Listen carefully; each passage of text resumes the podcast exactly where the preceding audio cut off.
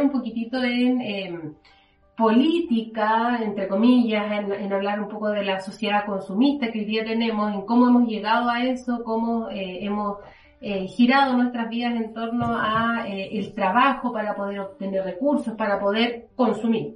Y cómo el marketing ha ido potenciándose y ha empezado a eh, visualizar qué tipos de estrategias mediante neurociencia generan que los consumidores consumamos mucho más. Mira, ahí me está saludando Ari y ya me siento... Hola Ari. Me siento importante, creo que voy a dejar mi profesión y me voy a dedicar a la tele. ya, como le dice la Caro, vamos a hacer, eh, por mi parte, voy a hacer un recorrido desde la antigua Grecia con los mitos sobre el surgimiento del trabajo. Vamos a pasar un poco por la modernidad y vamos a saltar eh, posteriormente a- a- a- al, al- al- al final de la ilustración un poquito con, con Carlitos Marx, el tío Marx, a- alemán. De ahí hablar un poquito de eh, Zizek, de Bauman, etcétera, etcétera. Yo no sé por qué estudio una carrera donde tengo que decir apellidos en extranjero y no me sé ningún otro idioma que el Español. español. Ya, ¿tú sabes cómo los griegos consideraban el trabajo? ¿Qué era para los griegos el trabajo? Tienes la libertad de decirme que no, ¿ah? ¿Les pagaban para poder un poco asociarlo? Es que uno tiene como la visión de que el trabajo es lo que tenemos hoy en día. Uno trabaja por una remuneración. Ya, te cuento. Para los griegos, el trabajo era un castigo divino y no dignificaba al hombre, por eso que tenían esclavos. O... No cachaba esa. Porque el hombre libre era el que podía hacer eh, y disfrutar del ocio. El griego disfrutaba del ocio y tenía esclavos que trabajaban para él. Y no eran remunerados. O sea, para él le daban... Plata, me refiero No, a un pago por, sino Mm. que les daban alimento nomás. Claro, mantenían al esclavo. No es claro. que duró hasta el siglo XVIII-XIX la esclavitud. Ya, mira. Eh, hola Alonso. Eh, para los griegos, ¿cómo los griegos llegaron a comprender que el castigo era un, o sea, que el trabajo era un castigo divino? Ellos, eh, a, a partir de Hesiodo, un eh, presocrático o, o prefilósofo, él, eh, a través de sus escritos, eh, mencionó el mito de Prometeo. ¿Has escuchado Prometeo, supongo? De promesa. No, pues. Hola Bruno. Prometeo lo que hizo eh, fue, era un semidios, y este semidios subió al Olimpo, así eh, rápidamente, ¿eh? Sub- Hola Leo. subió al Olimpo y le robó el rayo a Zeus, le robó un rayo y se lo llevó a los hombres. Y al llevarle al- a los hombres el rayo, eso significó que Prometeo le entregó la luz, el fuego, a los hombres. ¿Para qué? Para poder iluminar aquello que estaba oscuro y descubrir las cosas. Ahora, filosóficamente, reflexionando sobre ello, lo que le robó fue una chispa de inteligencia, se podría decir, porque la luz representa el conocimiento. Entonces, al robarle la luz a Zeus, le entregó esa luz a los hombres para que puedan eh, develar la verdad. Entonces, ¿qué pasó? Zeus se, se dio cuenta y le dijo, ya, guacho, ustedes quieren... Hola, Fernando. Mira, Fernando Zambrano. Sí. Eh, le dijo, ya, ustedes tienen el fuego, pero no lo van a poder ocupar. Entonces, ¿qué es lo que va a suceder? Van a trabajar de sol a sol para poder obtener el alimento, porque el alimento ya no va a salir así como así de la tierra, por lo tanto van a tener que trabajar. Entonces el hombre al trabajar terminaba la jornada tan cansado que no podía hacer uso de la luz. ¿Y qué hizo? Los mantuvo ocupados para que no utilizaran esa luz en contra de los dioses. Eso quiere decir la razón, la inteligencia. Qué buena. Ahora, si tú lo ves de- desde la perspectiva judeo-cristiana, ¿qué pasó con Adán y Eva? Adán estaba en el paraíso, tenía la comida, tenía todo. Van a echar la culpa. Eso es lo que dice el- la tradición, Bible, la, la tradición judeo-cristiana, y dice que Eva le dijo a Adán, oye compadre, ¿por qué no nos comemos esa manzanita? Y Adán le dijo, no, pues si tatita Dios dijo que esa manzanita no había que comerla. Y Eva ahí lo que La tentación, la tentación. El consumismo. Junto con la víbora. Y el loco se mandó la manzana para adentro. Y vamos consumiendo. Y cuando se comió la manzana, llegó Tatita Dios y le dijo, ¿sabéis qué cabrito? Yo te di una única visión, no comer esa manzana, así que fuiste. A partir de ahora vas a tener que sacar tú tus propios alimentos y vas a tener que trabajar. Fíjate el concepto de trabajo judío-cristiano. Bien castigador. Entonces, en la antigüedad, el trabajo era considerado como un castigo divino. Oye, con la caro, un, un castigo divino. ¿ya? Y esa tradición se mantuvo y, eh, como para reflejarlo, y, y esto es algo que estábamos hablando con- en el almuerzo con, con Carola, súper entretenido nuestro almuerzo. ¿Tú sabes de dónde viene la palabra trabajo? Me la contó. Viene de Tripalium. ¡Hola, amigos! Ya tenemos, Hola, ya me siento feliz, estamos en el, Sí, transmitiendo estamos para el extranjero. Estamos en familia.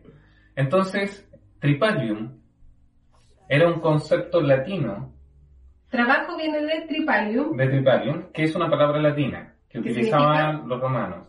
Y Tripalium era un mecanismo de tortura a los hombres. Tripalium, tres, Tres palos. palos. Ah, Y fíjense que, eh, ¿qué, qué serie puede ser? Eh, Los 100.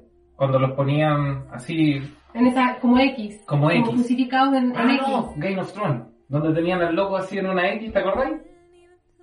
A ese loco de la isla de hierro.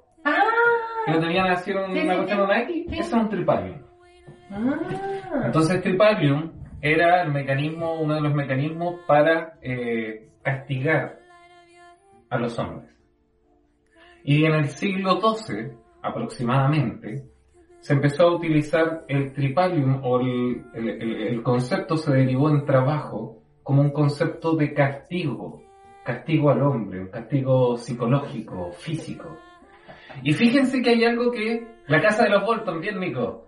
Y fíjense que yo delante le dije a la Carola y ahí hizo el clip. Cuando ustedes escuchan a, a- a los adultos, cuando tenemos que hacer algo, ¿a dónde vamos? A la pega. Vamos a la pega. Acá en Chile utilizamos el A la pega. Vamos a la pega, vamos a hacer algo que nos pega, que nos golpea. Y eso ya demuestra un castigo. Entonces el trabajo había sido considerado por muchísimos años y por tradición como castigo. Y acá en Chile cuando uno le dice, ¿a dónde andabas? En la pega. Como que te agarra combo y eso significa el trabajo. Te saca la mugre. ¿Vamos bien hasta ahí? Sí, súper. ¿Te aprendiste algo, Oye, algo está genial eso, sí. Sí, porque si lo visualizamos hoy en día y nosotros muchos decimos que eh, tenemos que trabajar por vocación, por cariño, que nos gusta lo que hacemos, claro, estamos, si lo llevamos a lo que dice Pepe, nos tiene que gustar este castigo para poderlo hacer de buena forma. Ahí, ahí vamos a llegar, eh, Emilia, y vamos a llegar a lo que tú estabas diciendo. Para no acaparar tanto la conversación, vamos a saltar. Eh, se dice que eh, en- filosofía se habla a veces de que la filosofía medieval o la época medieval es una época oscura donde no hubo mucho avance, producto de que la reflexión solamente estaba dada eh, sobre la base del solipsismo de un dios, de Tatita Dios, pero igual se hicieron avances, etcétera, etcétera. Eh, y hay que considerar que el trabajo para los cristianos eh, eh, era también de la misma forma eh, un castigo que recibimos por parte de Dios por ser pecadores. Mm. Ahora, en la modernidad, Augusto Comte, Durkheim, Max Weber, Carlitos Marx, ¡Eh! y ellos principalmente empezaron a hacer una sociología del trabajo, empezaron a estudiar qué significaba el trabajo, o a reflexionarlo, el trabajo desde una perspectiva sociológica. Y ahí me voy a enlazar porque la Carola siempre muestra libros, como ah, yo también tengo libros. Este libro me lo recomendó un profe cuando estudiaba en, en Mar del Plata, la asignatura Filosofía Social del Trabajo, que es de Fernando Díez, que se llama Utilidad, Deseo y Virtud, la formación de la idea moderna de trabajo. Lo compré usado porque se me perdió para el terremoto, pero lo volví. Intacto. Nunca lo ha leído. Mira si está amarillo. de guardado. Ahora, ¿qué es lo que, qué es lo que me dice este libro? Que a, a mí me sorprendió mucho. Este libro dice que el trabajo 1600, 1700 todavía, era considerado como un elemento objetivo para obtener alimento. O sea, si tú necesitabas trabajar, o sea, necesitabas tener, no sé, Comer, trabajaba. si necesitabas comer, trabajabas. Y si trabajabas y te alcanzaba para comer toda la semana, no trabajabas toda la semana. Claro. Entonces eso, eh, en los feudales, empezó a cuestionarse y a preguntarse por qué no podemos producir más cosas para poder vender más. Porque este, estas personas eran sumamente funcionales en, en ese periodo y trabajaban por lo que necesitaban nomás. Porque en, ese tiempo, porque en ese tiempo no existía el lujo. Claro. Las personas no aspiraban al lujo. Entonces, toda la, la sociedad intelectual relacionada con el área de la economía, el desarrollo político, de la ilustración, empezaron a pensar cómo hacer para que los habitantes de un estado produjeran más para poder vender más y tener mayores riquezas. Entonces, todo este tipo de reflexiones llevó a pensar que la remuneración que debía recibir el trabajador no era para que le alcanzara para toda la semana, sino que para el día. Porque, de manera sumamente rápida, resumiendo 300 páginas, entonces, ¿qué es lo que hicieron? Empezaron a desarrollar el concepto de que un país o un estado rico era el estado que tenía mayor cantidad de pobres. ¿Por qué? Porque si yo tengo pobres y necesitan trabajar. Entonces, ¿cuánto yo le tengo que pagar al pobre? Yo le tengo que pagar lo suficiente para que Para comer. comer. Le tengo que pagar lo suficiente para comer, pero no para ahorrar. Fíjense en eso. Es, es un elemento que hoy día todavía se da. ¿eh? Entonces, la persona trabajaba, le alcanzaba para comer, para vivir, pero no para ahorrar. Entonces, Y mientras tanto el empleador se hacía rico. se llenaba los bolsillos, entre comillas. Eh, estamos hablando de una figura súper eh, simple, el libro un poquito más complejo. Entonces, el trabajo en sus inicios era útil. De ahí viene el concepto de utilidad del texto. Útil. De ahí, lo que hicieron fue que se empezaron a dar cuenta que la gente admiraba mucho las monarquías.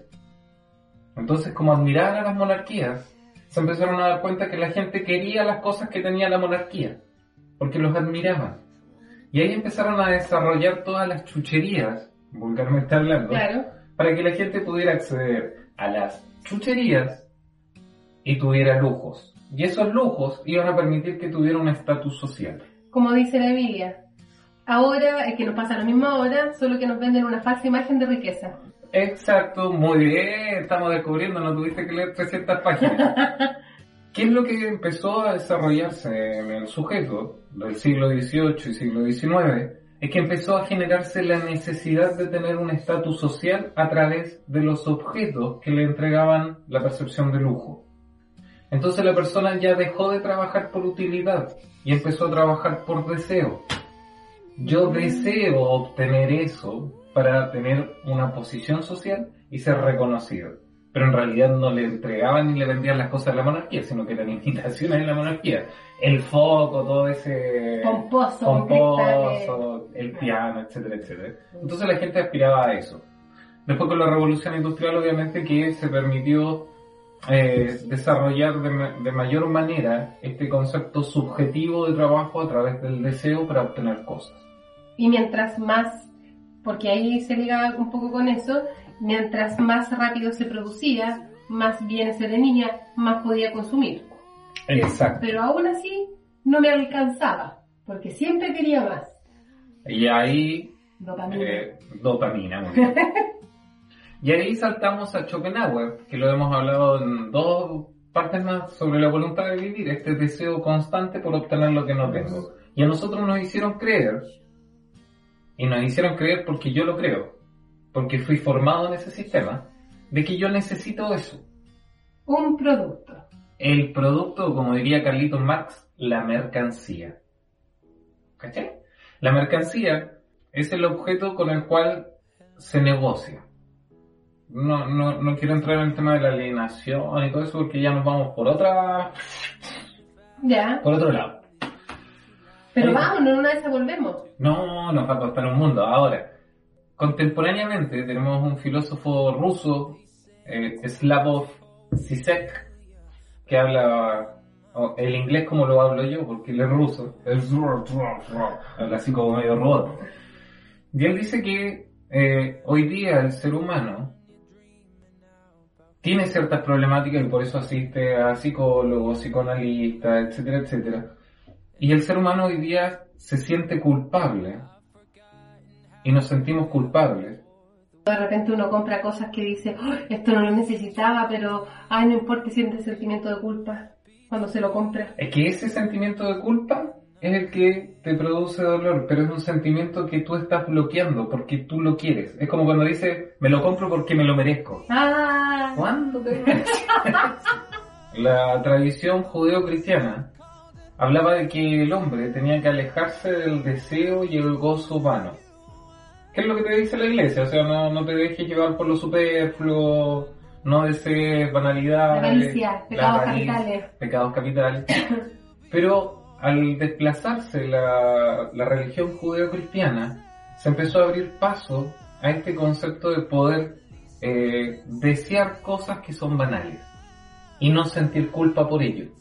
Ahora, si tú sientes culpa es por tu concepto cristiano, por eso te sientes culpa cuando te compras algo. Porque Por eso tú no sientes culpa. Exacto. Porque no tengo esa... Bueno, sí tengo formación, fui acólito, eh, acompañé al curita y durante cinco años vestido de blanco, entregándole la hostia, tío. Bien. Entonces, el ser humano hoy día se siente culpable porque se niega gozar lo suficiente. Hoy día lo que buscamos es gozar, entregarnos al placer que nos entrega la mercancía. Pero nosotros nos sentimos culpables no por el placer que nos entrega la mercancía, sino por no gozar y ¿De por qué? reprimirnos. Por reprimirnos a obtenerlo. Y esos son los principales problemas que surgen hoy día sobre la base del consumismo. Ahora bien, Carlitos Marx decía que la mercancía es más que el simple objeto, el mero producto y el proceso de producción, sino que tenía algo intrínseco que iba más allá. Tenía algo especial, eh, a- algo metafísico, que va más allá. Por ejemplo, eh, hablábamos delante de la Coca-Cola Ah, tiene una exquisitez que no la tiene el producto en sí, sino que la tiene la sensación que te produce esa mercancía. porque te han metido en la cabeza que mientras más hielo, más fría la Coca-Cola, más refrescante es. O sea, tiene una trascendencia invisible esa mercancía, porque tiene cualidades que no son propias del producto, son cualidades que nosotros les otorgamos. Claro. Y por eso yo le comentaba a la Caro, que- porque había visto algunas charlas que hizo CISEC, de que CISEC decía que, por ejemplo, la Coca-Cola, a ti te han bombardeado que para gozar la Coca-Cola tiene que estar helada, tiene que estar fría y con hielo.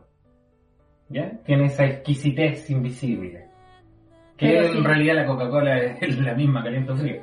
Pero, Si no tiene hielo y está caliente, es mala. Si no y tiene me la gas. tomo. ¿Por qué? Porque nos hicieron creer que la exquisitez era con hielo. Pero en realidad sigue siendo el mismo producto. y por lo tanto el producto recién sacado, el- la novedad, el recién salido, el nuevito. Entonces a las mercancías hoy en día le damos una cualidad invisible que es inexistente. una vida útil cuando nunca estuvo vivo. Y siempre te puede prestar una utilidad. Sí. Es que, si, si- pensando en la vida útil. es que si es un, si es un líquido, tú te podrías consumir el líquido completo. Pero si ya perdió el gas, si no está fría, entonces deja de tener esa utilidad que te prestaba, siendo que si te lo tomas igual te debiera refrescar, ¿o no? A eso vamos.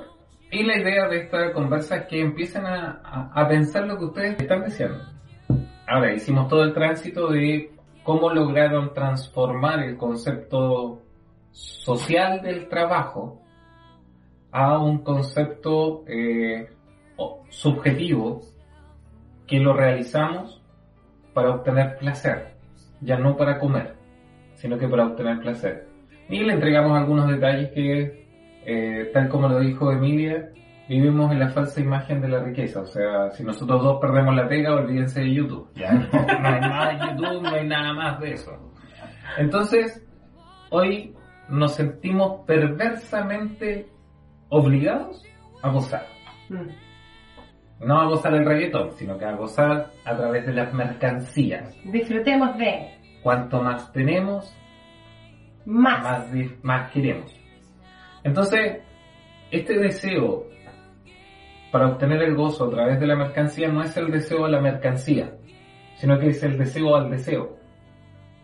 Al querer seguir generando más, y ahí vinculamos con lo que ya hemos hablado en todos los capítulos, nuestra amiga dopamina. Entonces, El deseo de desear. la- la- Sistema de recompensa, perdón. y, y ese espíritu que tenemos hoy en día es el desear el deseo. Yo deseo el deseo. Es que vamos eh, vamos generando estados de satisfacción eh, relativa. Eso significa que obtengo el, el producto, ya listo, vamos por el siguiente, por la necesidad eh, neuro, neurotransmisora que tiene la dopamina. Pues, recuerden que lo vimos hace un tiempo atrás que la dopamina tenía este efecto de eh, la lucha por alcanzar algo pero que cuando uno alcanzaba ese producto liberaba serotonina que nos mantenía en un estado de calma. Y nosotros no queremos estar así. Queremos más, queremos la lucha y por lo tanto nuestro sistema de la recompensa vuelve a ejercer este circuito en el que vamos adquiriendo más. Lo podemos ver súper fácil con el tema de los teléfonos. Cada vez que sale un teléfono surge la necesidad. ¿Qué necesidad si el teléfono sirve para hablar? No, es que la mejor cámara, es que Full HD, es que el filtro, es que esto, es que esto otro. Y vamos entonces con el sistema dopaminérgico a estimulando. Lo quiero, lo quiero, lo quiero. Entonces, eh, tal como dices tú, este fue un trabajo arduo que generaron muchos intelectuales a través de los últimos 200 años de cómo lograr que el sujeto sea un ser productivo, que tenga una pequeña ganancia y que con esa ganancia satisfaga su deseo Sea consumista. consuma. Ahora, mi amigo dice que lo peor que le puede pasar al sujeto hoy en día es sentirse satisfecho. Porque perdería el sentido del deseo. Serotonina, dopamina. Claro, entonces lo que necesita el sujeto es constantemente la dopamina, como dices tú, desde la perspectiva biológica. ¿Bien? Ahora él dice, O sea, no, no es que nosotros la necesitemos, sino que somos eso fue adictos. En neurociencia finalmente eso fue lo que terminó descubriendo este sentido y, y cómo nos hacen esa atracción. Nos generan una necesidad no necesaria. Sisek da un ejemplo y aquí ya vamos a pasar a la otra parte que es el marketing. Exacto. Se claro. aprovechan de nuestra naturaleza, por eso la neurociencia ha venido a jugar un poco en ese sentido y por lo tanto el consumismo nos genera una adicción. Pero para yo poder consumir necesito trabajar, que es lo que nos estaba mencionando el Pepe. Si no, no tengo el recurso. Y sin el recurso... Tarjeta eh, de crédito que hay que pagar. Y ese es todo el sistema en el cual fuimos criados, fuimos formados. Yo ayer le contaba a la Carola una, Mm. una anécdota de cuando yo era chico. Me dio una pena.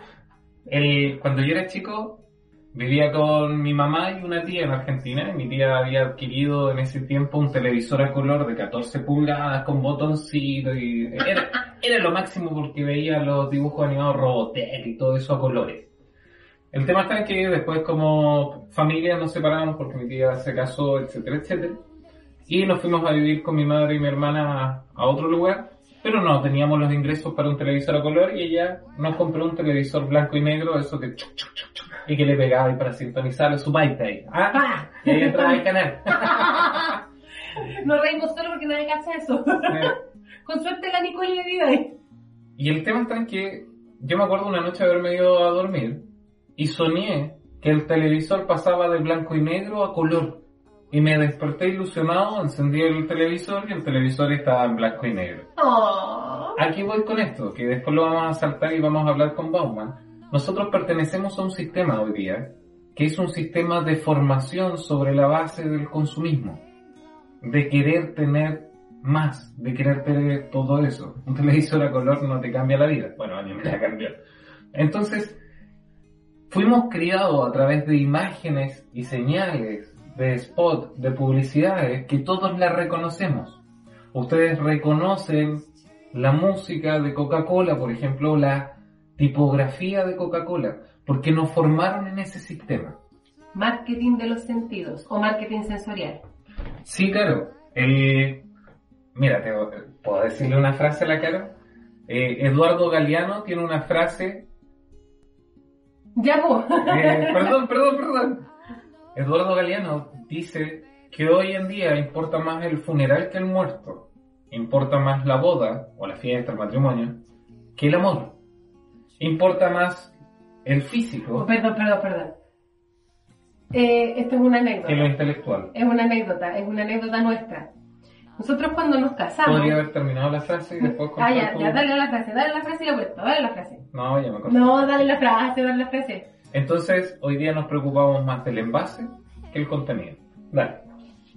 Esa era la- Sí, pues si estaba por terminar y tú me cortaste la inspiración ahí. Ah, Ya, lo que pasa es que esto es una anécdota. Cuando nosotros nos casamos el em, 2016. 19 de febrero de 2016, empezamos a programar esto un año antes cuando yo estaba estudiando en, en México y el Pepe me fue a ver y fue toda la parafernalia maravillosa que nos pedimos en la pirámide del sol matrimonio, ambos callen. Ya, un año antes. Durante ese año armamos todos los preparativos, todo lo que eso consistía, pero ni un peso ahorramos. Y dijimos, hay que encalillarse. Porque el amor, en ese sentido, el matrimonio, se celebra con una fiesta. Vamos con la campaña del consumismo. Bueno, finalmente nos casamos y durante tres años estuvimos pagando el matrimonio. Tres años. Y duró seis horas. Y el matrimonio, ya eso vamos, po. La fiesta en sí o el matrimonio en sí duró, o sea, el, el, el evento duró seis horas y estuvimos tres años pagándolo. Algún día les voy a contar la historia de cuando tuve que ir a las charlas religiosas para poder eh, obtener ese matrimonio Walt Disney que quería la Carola, donde yo manifesté que no estaba ni ahí y yo dije aquí no nos casan. Pero en fin, eso uno lo hace por amor. ¿En qué estaba? Ah, la consumismo, según CISEC, dice que eh, eh, él analiza lo que sucede y dice la cúspide la tiene Starbucks. Todos conocen Starbucks, todos quieren tomar Starbucks, pero un café de Starbucks vale como 5 lucas. Igual es rico. Pero no es, La panacea. tú estás consumiendo el envase y no el producto. Entonces, Claro. se empezaron a dar cuenta, eh, década de los 80, que la persona empezó a sentirse mal por este consumo despiadado que tenía. Por ejemplo, estoy pagando 5 mil pesos por tomarme un Starbucks, pero hoy en día tenemos personas que no tienen trabajo y tienen mucha hambre o no tienen para comer. De hecho, hay familias que no tienen para la leche y pañales, que sería bueno que empezaran a indagar para que ayudemos. Eh, ahí fue su, su, Pa. su spot solidario. Entonces Starbucks se daba cuenta que la gente sentía culpa con comprar sus productos. Entonces dijeron, ¿cómo hacemos para que la gente consuma y no sienta culpa? O sea, que esté tomando el café y diga, en África eh, están muriendo los niños por inanición porque no tienen para comer. Entonces, desarrollaron a través de sus ingenierías de, marketing que cuando tú entras a Starbucks ves el café que vale 5 mil pesos, pero te dicen que el 1% de ese café se va a ir en ayuda o en beneficencia del medio ambiente, de los chicos que tienen hambre o que sus envases son reciclables. pesos. Cinco pesos. Entonces, uno iba a consumir, pagaba el precio de la mercancía que ya era alto y aparte nos cobraban ese aporte solidario que estaban haciendo y así nosotros sentíamos nuestra conciencia limpia cuando consumimos. Es lo que está diciendo la EMI, pues nos criaron en una sociedad de, eh, de- del ser en el fondo personas consumistas egoístas y como uno se va a empezar a sentir mal, lo que está diciendo el Pepe, pues, ah, estos cacharon que si nosotros le vendemos el producto y lo consumen, están siendo generosos. Están siendo solidarios. De hecho, el- la, la otra vez estaba mirando el iPhone para cambiarlo y, y obviamente que cada vez que miro algo para cambiarlo, me pregunto si realmente lo necesito. Mentira.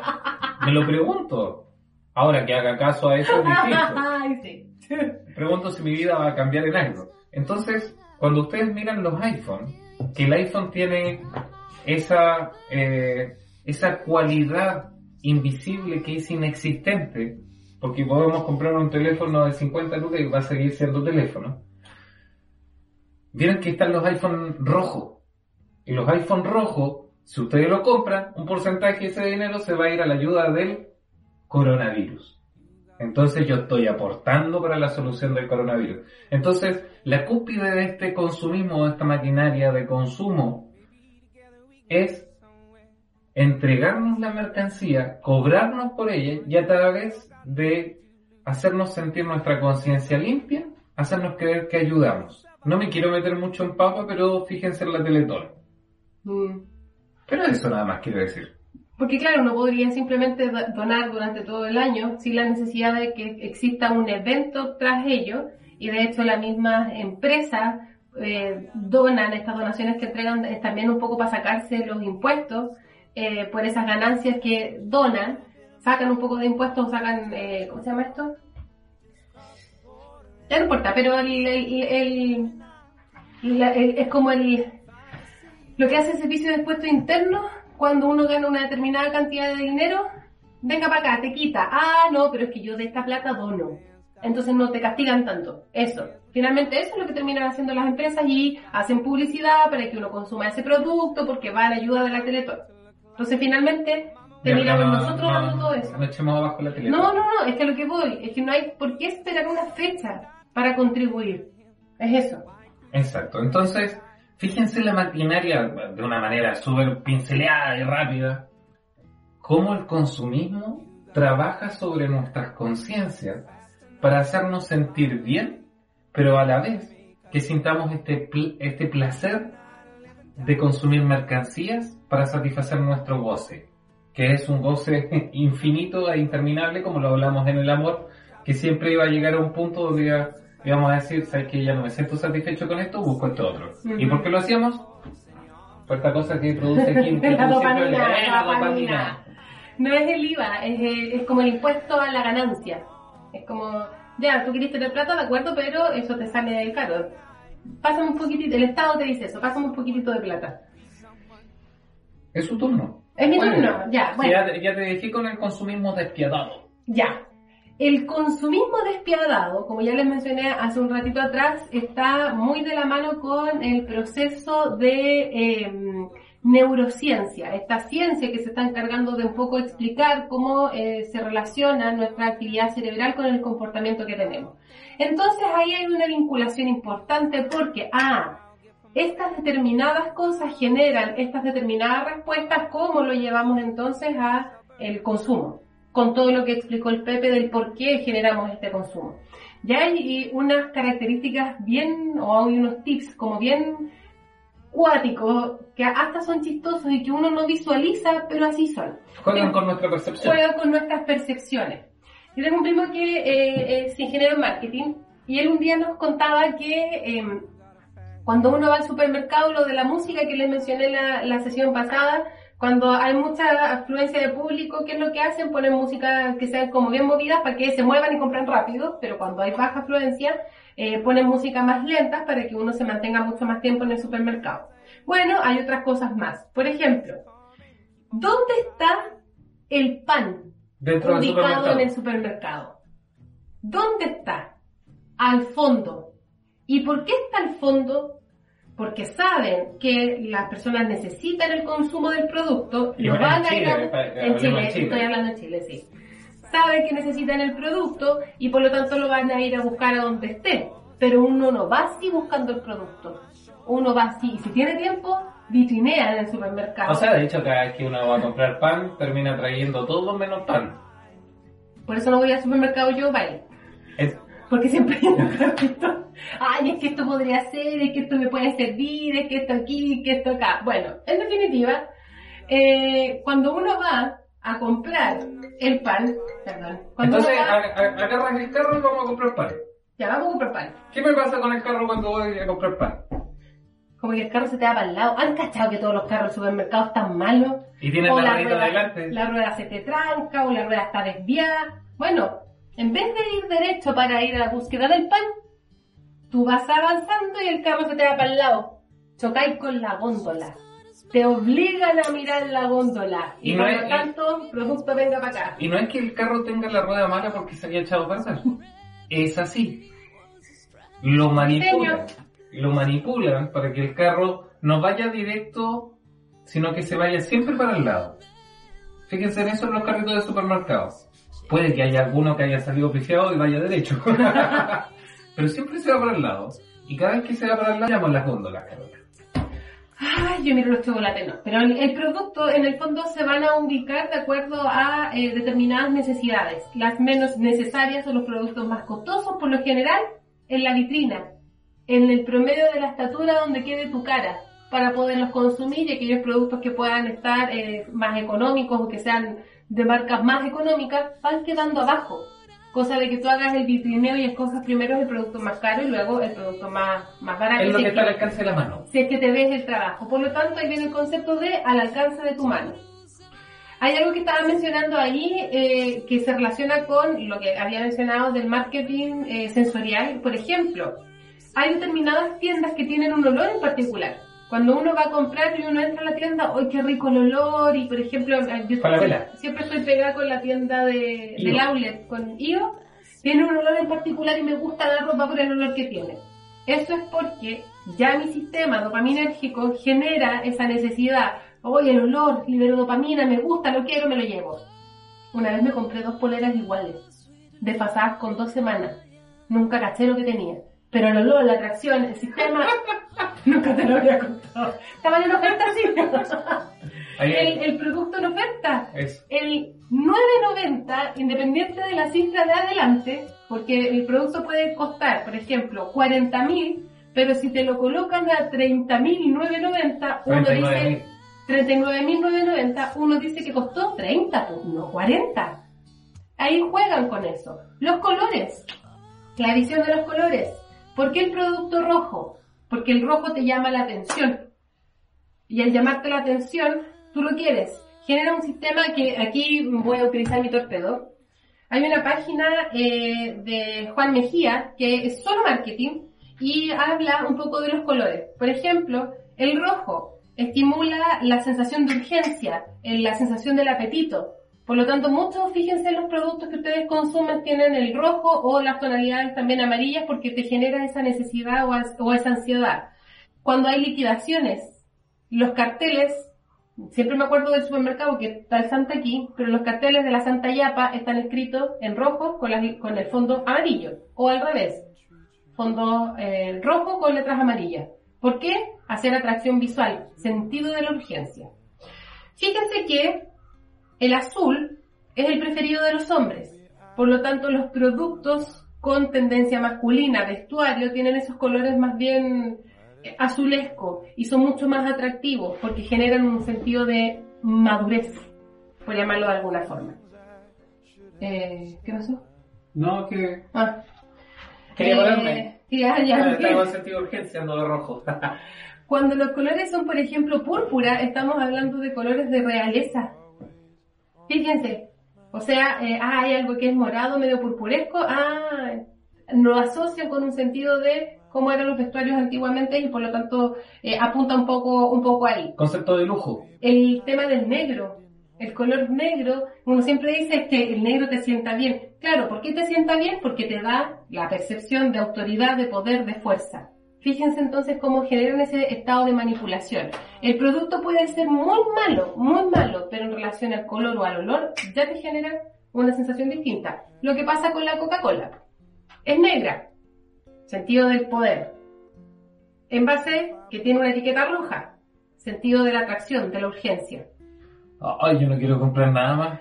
Entonces, relacionemos un poquitito lo que les acababa de mencionar. Cuando tenemos entonces este marketing sensorial, lo que hacen es jugar con nuestras percepciones y generar este estado de necesidad en base a nuestro mismo proceso cognitivo. Y por lo tanto, eh, analicen ahora, en algún momento, cuando no pueda salir de aquí, analicen cómo está el mercado distribuido, cómo están las secciones dentro de las tiendas, el primer piso o la entrada, qué es el primer producto que aparece, ropa de mujer.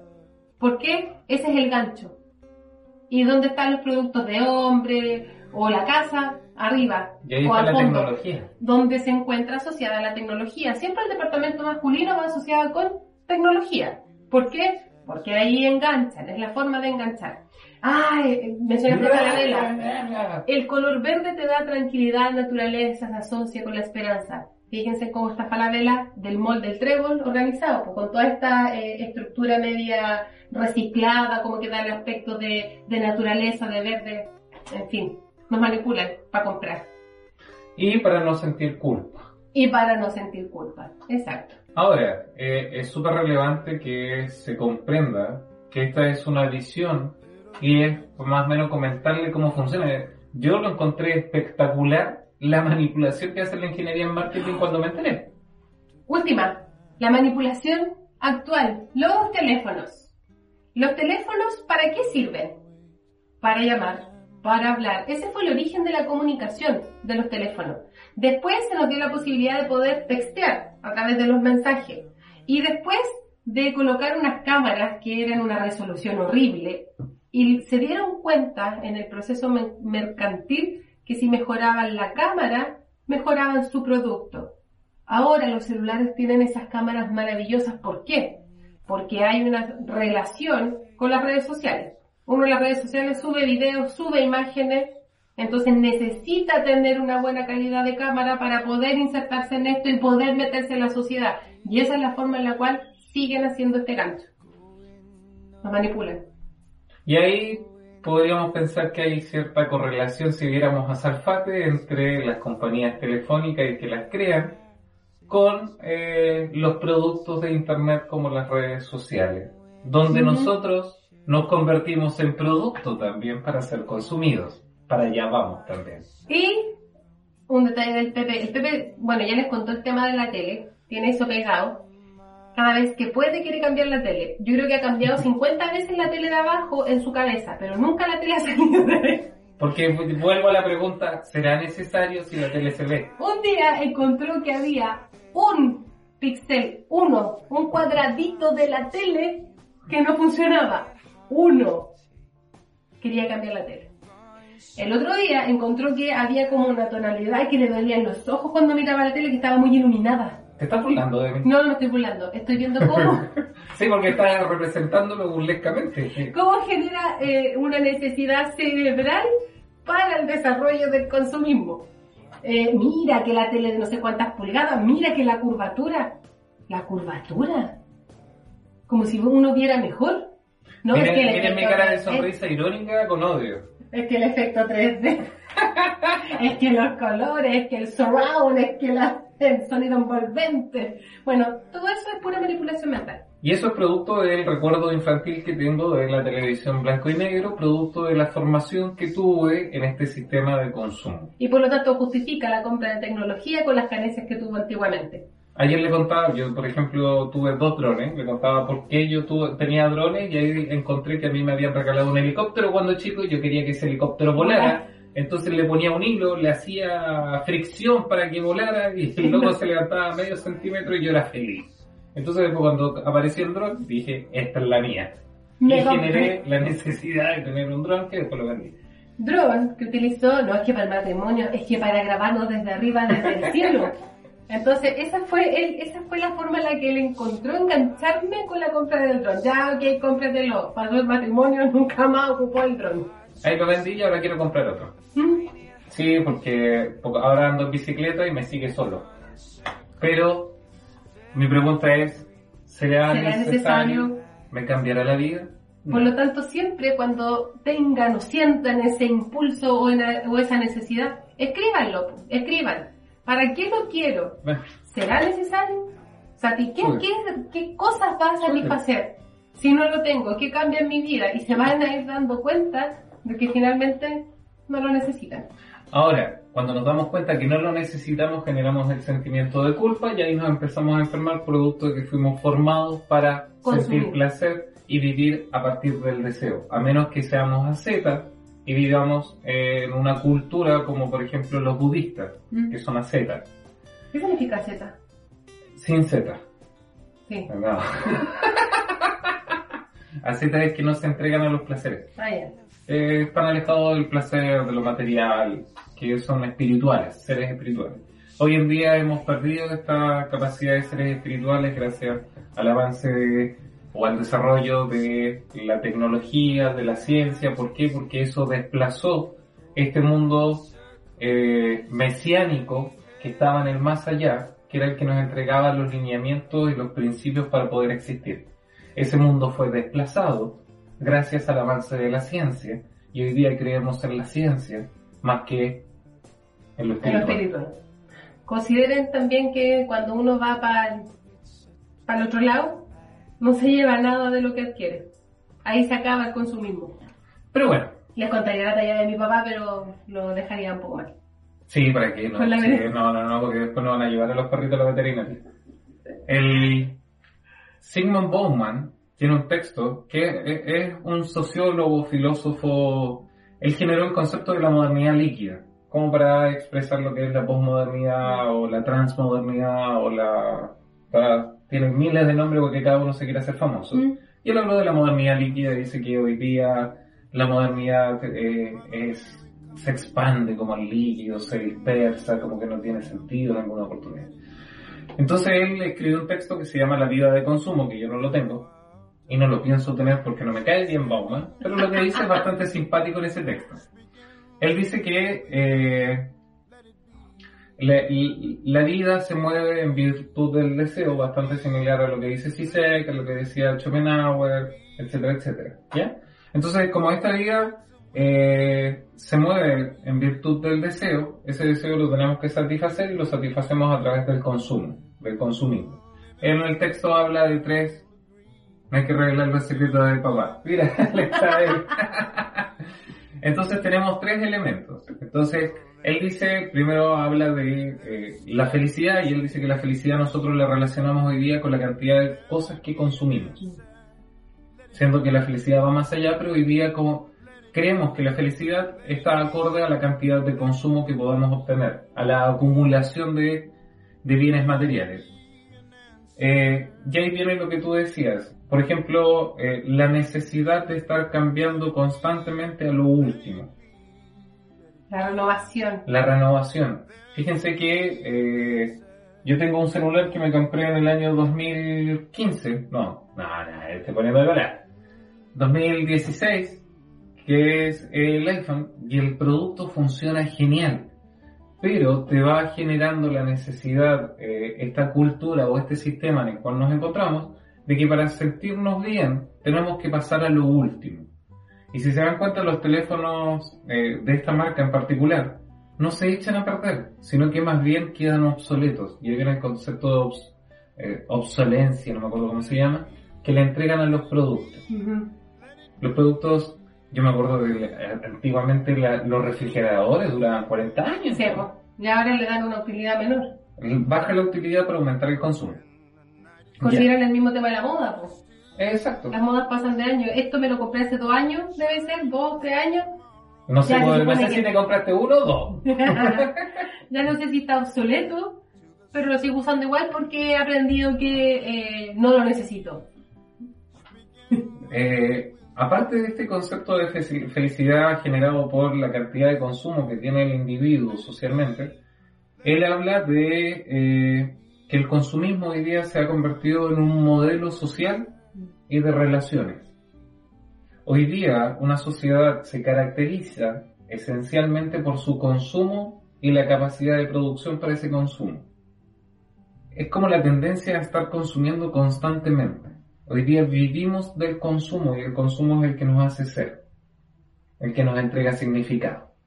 Y por último habla que el individuo hoy en día eh, se convierte en un producto para ser consumido.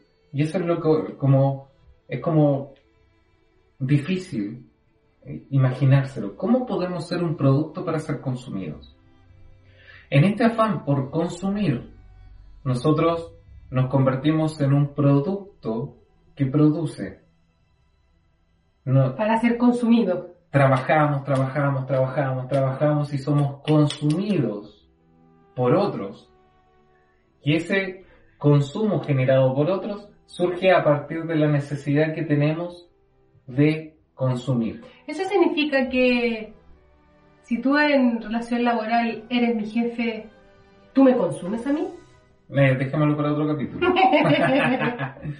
Entonces, eh, sabemos hoy en día que somos usados y lo aceptamos en pro de esta felicidad por adquirir más cosas.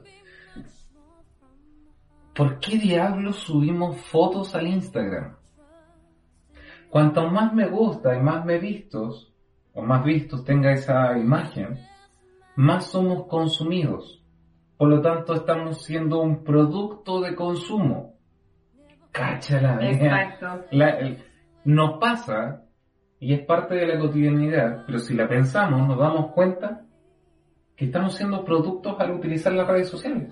Y somos productos porque generamos, generamos para ser consumidos, pero a su vez esa generación la aceptamos en pro de la felicidad y nosotros consumimos para poder responder a esa necesidad de ser producto.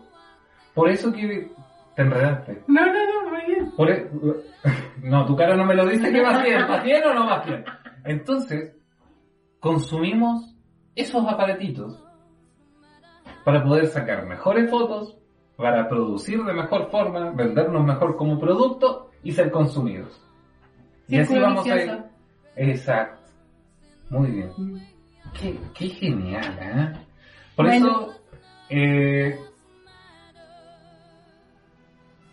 Se quedó pegado. Se El, quedó si- pegado. el silencio es la base de la música, decía Mozart. El- lo que queríamos llegar con la conversa de hoy día es no decirles que todo esto es malo, Mm. sino que nos demos cuenta de dónde estamos. Porque somos parte de este sistema y no lo podemos negar. No podemos volvernos hacia atrás, retroceder la película y decir, vamos a cambiar todo esto no porque el sistema y la máquina ya funcionó. Y es uno de los elementos que reflexionábamos con Carola en algún momento cuando ella tenía todo este ímpetu por ir a marchar en pro de Estallido social. por- por- en pro de la igualdad, Mm. que íbamos bastante, se dieron cuenta que se cerraron los comercios por dos semanas y la gente protestaba en contra de toda esta mercantilización que tienen las subjetividades humanas. Ah, debatir. Ah, Pero cuando abrieron los malls de vuelta, Volaron. volaron a comprar. Y yo le decía a Carola, no, esto no se va a poder cambiar mientras no se cambie el sistema de formación o la cultura de consumo que tenemos. Nos hablaban los chicos que vendían, porque eran exalumnos también algunos, nos hablaban de cómo la gente iba a comprar sin necesidad de comprar. Porque sí. De dos, de tres, de cuatro. El por si acaso. El- el- como siempre he generado la necesidad y me pregunto y me arrepiento al final y no lo compro, siempre vamos a la tienda de Mac, por ejemplo. y ahí conozco a uno de los vendedores porque salíamos a mochilar eh, en, en una oportunidad. Y él nos contaba que habían personas, por ejemplo, que reventaban la tarjeta de crédito y gastaban 5 millones de pesos en puros celulares. ¿Para qué? Después el estallido social, ¿con qué sentido? ¿Con qué finalidad? Compraban 5 Computadores. computadores y gastaban cerca de 7 palos, se encarillaban, pero por el mero hecho de consumir esto que tenía esa cualidad invisible e inexistente, Exacto. que es son los productos Mac. Hoy hay una frase que dice la Emilia que tiene toda la razón. La idea es que ustedes tengan que hacer ese cambio. Pero como dices tú, no van a alcanzar a ver ese cambio, así como los que empezaron a hablar un poco de esto, de, de cómo se generaba este espacio de consumismo, etcétera, etcétera, tampoco vieron el resultado de todos los planteamientos que tuvieron. El marketing, como se está diseñando, nos ha, ha ido impulsando un poco a esta generación de la eh, de lo obsoleto, de la eh, inutilidad de los productos después de un, un determinado uso. Y a lo mejor en los cambios que debieran existir no los vamos a alcanzar a ver. Y fíjense, Por eso, eh, perdón, por eso lo importante es que nosotros hagamos una reacción ahora. Nosotros. No significa no comprar más. No significa no más tele rememorando los pasados. Significa simplemente que realmente nos hagamos el cuestionamiento de ¿es mi cerebro el que me engaña para la compra o realmente requiero del producto? más que un cambio es ser conscientes Es eso. y analizar. Y la invitación de estas conversaciones es que podemos ver, po- podamos ver aquello que es cotidiano con una mirada distinta. Y esa mirada distinta se la estamos dando. Ahora, tenemos que entender que somos parte de un sistema y que de a poco lo vamos a ir modificando. O sea, lo que yo les comenté del traspaso de la objetividad, subjetividad de este libro empezó en el 1600. Y aquí hay una recopilación de textos que aparecen en los diarios, etcétera, etcétera. Y si nos damos cuenta son 400 años para llegar a esto. Exacto. Ahora, hay un tema súper eh, interesante. Ojo, nos mandamos una hora. Sí. Es súper interesante, por ejemplo, que la ciencia siempre fue reflexionada desde los inicios para estar al servicio del hombre y poder controlar la naturaleza en pro del hombre. Hoy día la ciencia está al servicio del consumo. Hoy día no financian investigaciones que no estén de la mano con la producción de ganancias. Hay un montón de eh, investigaciones que hablan justamente del marketing sensorial a raíz de estudios que se han hecho para ver cómo se pueden potenciar los consumos. Por eso los que no eligieron hace dos semanas lo que era política y ciencia se perdieron ese tema de cómo la ciencia está al servicio de la economía. No, pero eso podríamos hablar en el próximo capítulo. Bueno, Ya. yo creo que ya. Cerramos. Muchas gracias a los que estuvieron presentes, que interactuaron con nosotros. Tratamos de hacer esto una conversación agradable, conversar temas cotidianos de manera bastante coloquial eh, y darles una pincelada que las cosas se pueden pensar desde diferentes perspectivas y no eh, vivirlo así como si fuera algo que fluye. La próxima semana no tengo la más mínima idea de qué podemos hablar, pero Como ya saben, a través de redes sociales vamos a ir haciendo un catastro de, de qué cosas podemos ir comentando. A lo mejor estas mismas manifestaciones sociales, cómo se han ido dando, cómo la cultura nos ha ido construyendo desde la perspectiva filosófica y biológica con lo que le podamos aportar. Ahí puede haber un tema interesante de tratar. ¿de qué? Es que estaba pensando en una idea. pues. cómo nos hemos ido construyendo como sociedad y estas mismas representaciones sociales, cómo vamos confluyéndonos, cómo vamos armándonos, desarmándonos Ah, por los pensamientos y por la biología que tenemos. ¿Eh? el, el Jonathan nos quiere proponer un tema. Por favor, que no sea algo complejo como la música, porque igual nos costó. Salió bueno, sí. Salió a ver, bueno, en pero nos Spotify costó escuchar. Venía como muy de cerca la, la recomendación. Pero ahí estaremos atentos entonces a, a las redes sociales para poder eh, escucharlos ustedes, porque la idea de sentarnos a conversar también es en base a lo que ustedes nos quieran proponer, así que estamos dispuestos a aquello. El sábado aparece esta misma cápsula en Spotify para que nos consuman. Así que escucharla. ya. Chao, que estén muy bien. Gracias por estar acá.